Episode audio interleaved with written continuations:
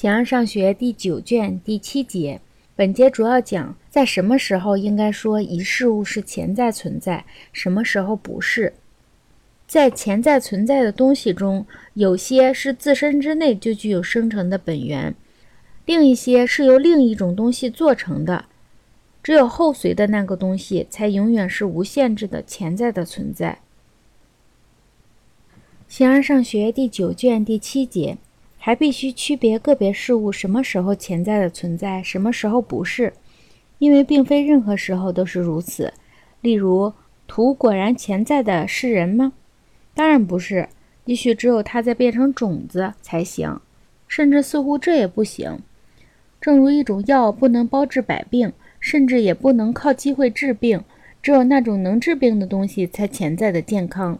一个出于思考的定义，只要人们愿意。而又没有什么外在的阻碍，就从潜能的存在变成现实的存在。正如在一个被医治的人那里，倘使没有什么障碍，就可以治愈。如若在房屋的治疗中没有什么阻碍其变成房屋，那么房屋就潜在的存在。如果无需增加什么、减少什么、改变什么，这就是潜在存在的房屋。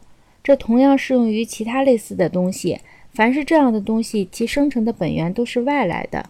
在这些潜在存在的东西中，有的在自身之中就具有生成的本源。如若没有什么外来阻碍，它自身就将变化。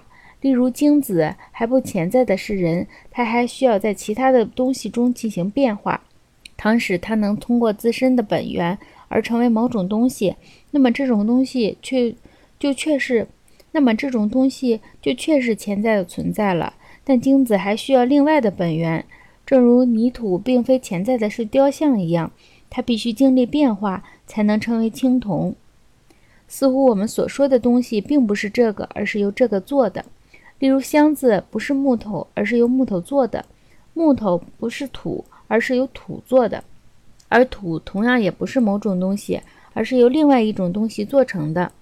只有后随的那个东西，才永远是无限制的潜在存在。例如，箱子不是土，也不是土做的，而是木头做的。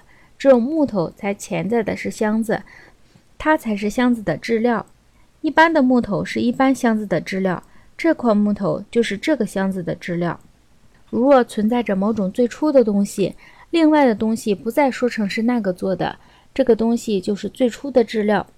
例如，土是气做的，气不是火，而是火做的。那么火就不是某一这个，而是最初的质料。因此，主体和载体由于是不是某一这个而有区别。例如，人、身体、灵魂是各种属性的主体，而文雅的、白的是属性。一个主体变得文雅了，不是说它文雅，而是文雅的；不是说一个人是白色的，而是说白的。正如那个做的一样，也不说一个人是行走或运动。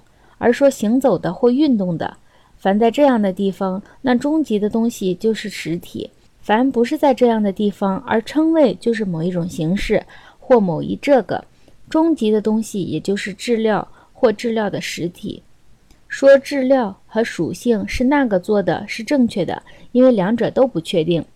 已经说过了，什么时候应该说一事物是潜在存在，什么时候不是。